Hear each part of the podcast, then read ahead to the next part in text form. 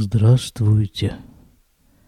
176-й подкаст из серии «Немного оглянувшись», которая публикуется на сайте shlomorada.com. Сегодня 26 марта 2015 года. В Израиль пришла весна, о чем уже сообщалось, по-моему, даже в предыдущем подкасте – и вот это все на меня навеяло, видимо, такие детские весенние воспоминания, чем и спешу с вами поделиться. Селедка. Селедка была довольно упитанная, такая плотная, с толстой спинкой и с полосками жира по бокам. Она лежала, как и положено лежать селедке, в селедочнице – в такой плоской продолговатой тарелке. Лежала она там, заботливо разделанная и нарезанная, и выпотрошенная мамиными руками. Не знаю, как сейчас, а в те времена селедка продавалась э, целиком, вот такая, со всем содержимым.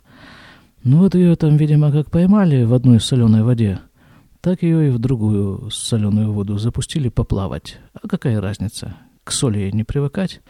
Вот такими спрессованными в бочках косяками она и доплывала до потребителя. Правда, продавалась так называемая бочковая селедка, если я ее ни с чем не путаю, и продавалась еще селедка Иваси в таких больших круглых консервных банках.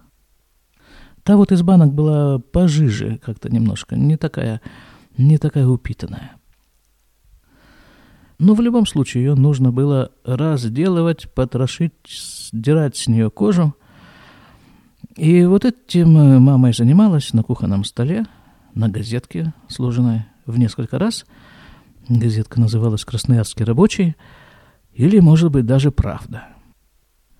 И когда селедочьи внутренности вываливались на эту газетку, то этот самый вот замечательный лозунг пролетарии всех стран, соединяйтесь, он получал естественное обрамление. А если еще на него же шлепались и две полоски селедочной икры, ну, повезло, селедка досталась с икрой, то тогда становилось понятно вообще, о чем идет речь с этими пролетариями и как именно им нужно соединяться между собой. Потом селедка нарезалась э, ломтиками – укладывалась, как уже было сказано, в селедочницу, сверху укладывались кольца лука, и все это заливалось подсолнечным маслом. Либо обычным стандартным таким светло-желтым маслом, купленным в магазине, по 95 или 99, по-моему, копеек, либо же, либо же в особо удачных случаях бабушка присылала с Украины – настоящее подсолнечное масло, алию. Такая она была темная и с запахом. И вот э, ей заправлялись салаты, и селедка в том числе. Но селедкой дело не ограничивалось. На столе уже были расставлены тарелки с дымящейся вареной картошкой, нарезанной кусками, и масло. Вот в картошке было сливочное масло – и оно там таяло, и уже на дне тарелки образовывалась такая небольшая желтая лужица из этого масла. Это тоже было только в далеком детстве, потому что масло, которое тает или, по крайней мере, становится заметно мягче от тепла, я уже не видел. Ну, во всяком случае, те 23 года, что я живу в Израиле, я его не видел. Э, здесь масло напоминает, э, ну, ближе всего по визуальным, вкусовым и эстетическим ощущениям ближе всего это масло находится к куску парафина, пусть оно меня извинит. А что это за событие такое? Ведь селедка-то просто так кусками не режется, и картошка просто так в несколько тарелок не накладывается, а тем более стол, кухонный стол, не отодвигается просто так от кухонной стены, возле которой он обычно стоит. А, давайте послушаем. Вот э, ведь радио, вот как раз радио висит на стенке возле двери, кухонной двери. Ведь э, радио знает и всем рассказывает. Радио-то врать не будет. Правда? Все эти события происходят лет примерно 40-45 назад. И по радио раздаются чарующие звуки передачи «С добрым утром». Была такая передача в воскресенье утром. По-моему, в 9.15. То есть первые 15 минут никогда не врущее радио рассказывала нам о том, как мы хорошо живем, а потом в 9.15 до 10 была передача «С добрым утром», чтобы мы заодно уже и посмеялись. Там в этой передаче просто были юмористические вставки в обрамлении музыкальных э, произведений легкого жанра. Итак, значит, по тому, что доносится из радио, мы определили, что сегодня воскресенье, утро. Ну, сегодня имеется в виду 40-45 лет назад. Это традиционный воскресный утренний ритуал. Совместный семейный завтрак – и вот семья постепенно сползается к этому субботу, ой, извините, это уже пошли израильские ассоциации, к воскресному, конечно же, к воскресному утреннему столу, а на столе уже вовсю хозяйничают солнечные зайчики.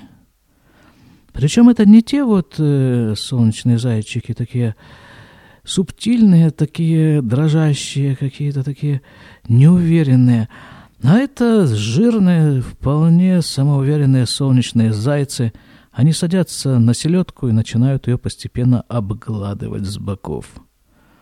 Время от времени они мечутся туда, вот, переметываются в тарелку с картошкой, там пасутся немножко.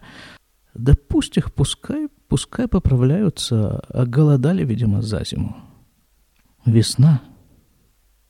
А по каким приметам видно, что это весна? Кроме, конечно, этих самых зайцев солнечных. А вот же, вот же запах. Запах черемши.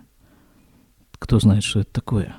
Это трава такая. Это трава, которая растет обычно в лесу. Она по запаху немножко напоминает чеснок, а по вкусу скорее лук.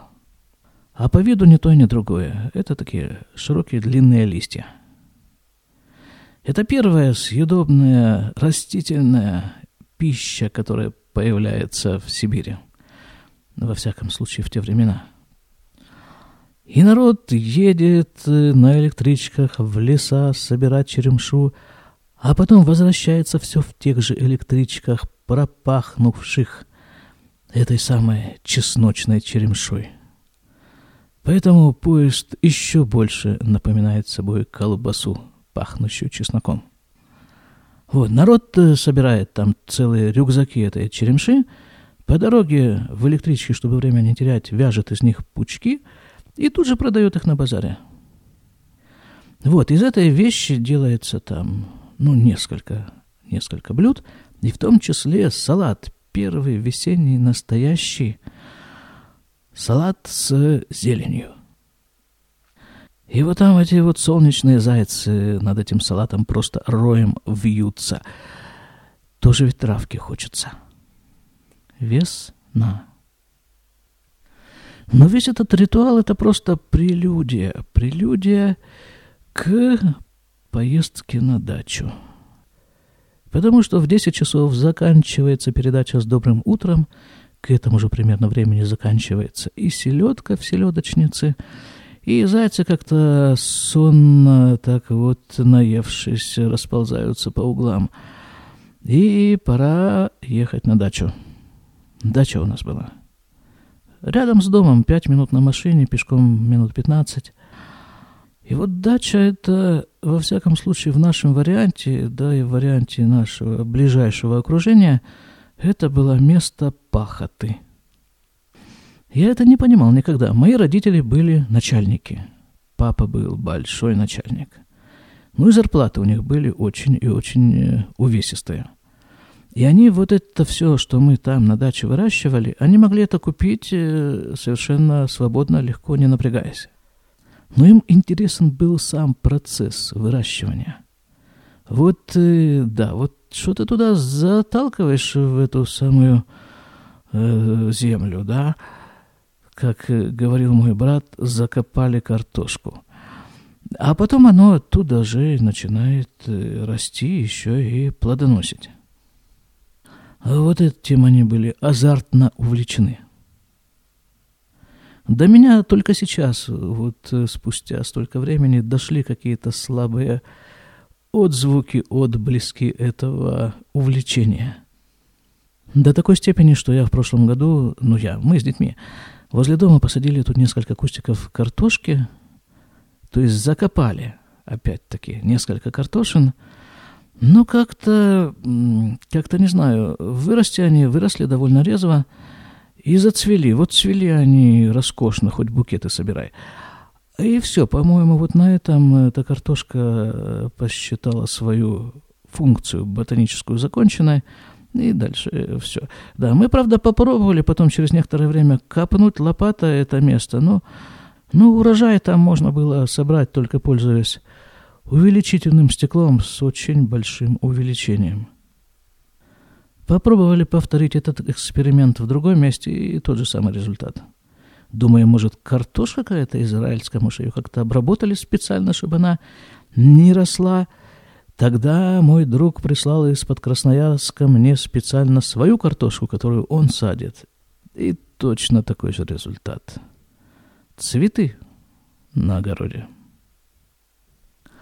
Еще из детских, даже скорее юношеских, весенних воспоминаний, это вот тополя – Возле дома росла такая небольшая рощица тополей, и весной они начинали, э, листья на них появлялись. Самые первые вот эти вот клейкие, такие светлые, почти прозрачные листочки. Крохотные. Они сбрасывали с себя почки, эти почки осыпались с слышимым шорохом, сыпались почки с тополей, и собирались на асфальте в углублениях. И вот в этих вот углах, уголках, которые образовывались между асфальтом и бордюром, по ребрикам по-ленинградски.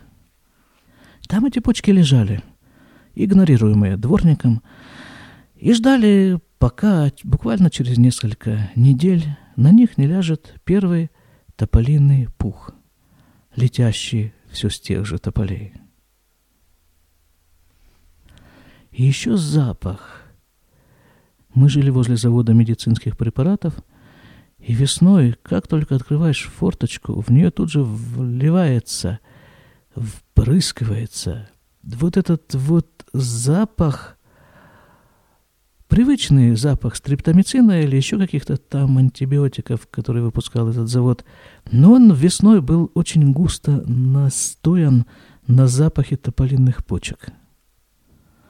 Это совершенно сводит с ума. Хочется разогнаться, нырнуть, вырваться, выпрыгнуть в эту же форточку и там, ободравшись, затеряться где-то, затереться между тополинных веток, тополиных почек.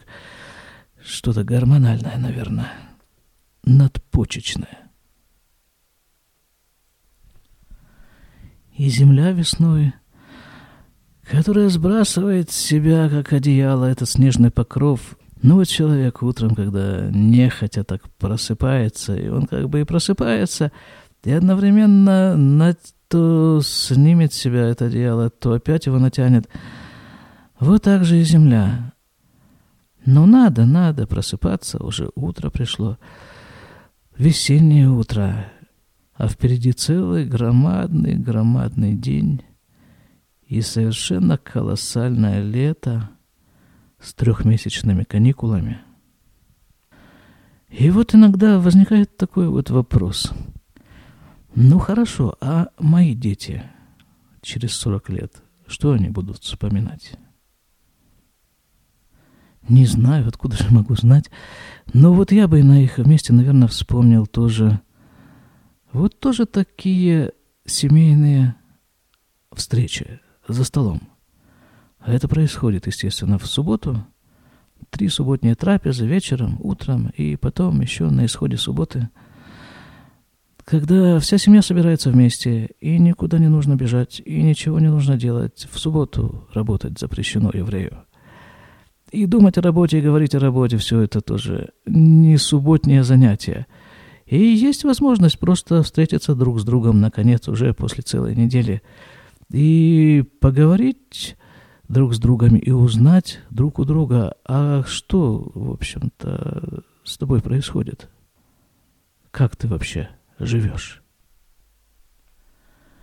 А может быть, даже не принципиально это все, что именно человек, проживший большой кусок жизни, вспоминает о своем детстве.